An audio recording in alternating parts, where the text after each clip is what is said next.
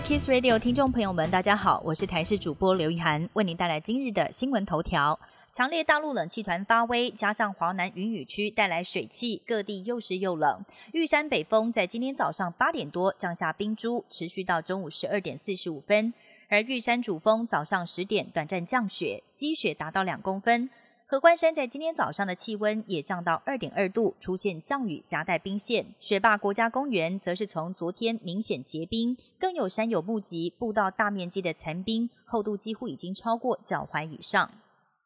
台日交流赛在今天晚间正式在大巨蛋登场，日职独卖巨人将对抗中信兄弟。那么这也是大巨蛋首次观众座位全开，单日三万六千个座位几乎完售。尽管天气阴雨绵绵，为了见证历史的一刻，还是有球迷早上七点就前来现场排队。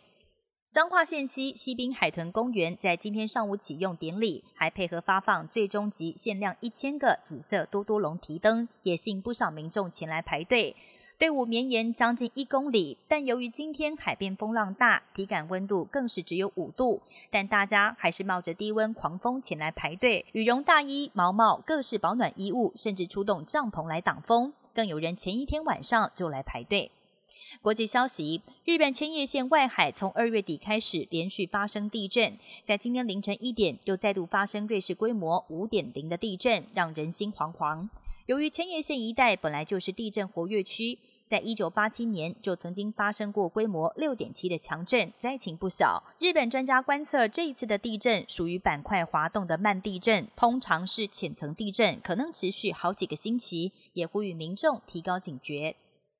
美国人工智慧研究实验室 OpenAI 开发了火红的聊天机器人 ChatGPT，去年才经历执行长遭到逼宫又回国的人事风波，最近又被知名的前共同创办人马斯克提告。马斯克的律师团队表示，OpenAI 背离了非盈利以及开源的创立宗旨，要求 OpenAI 将相关科技的设计对大众公开，并且回归造福人类社会的精神。不过，外界解读这是马斯克在 AI 科技大战中的最新动作，与 OpenAI 最大金主微软的竞争持续延烧。南韩政府要求罢工的实习跟住院医师在二月二十九号前返回工作岗位，但最后期限已经过了，只有大约五百六十五名医师回归，才占了罢工人数的百分之六。南韩当局也不甘示弱，在一号马上突袭搜索南韩医学会的办公室，更公布十三名医师的执照号码跟所属医院，强硬命令他们返回工作岗位。对此，南韩医学会号召上万名医师在三号下午举行大型示威集会，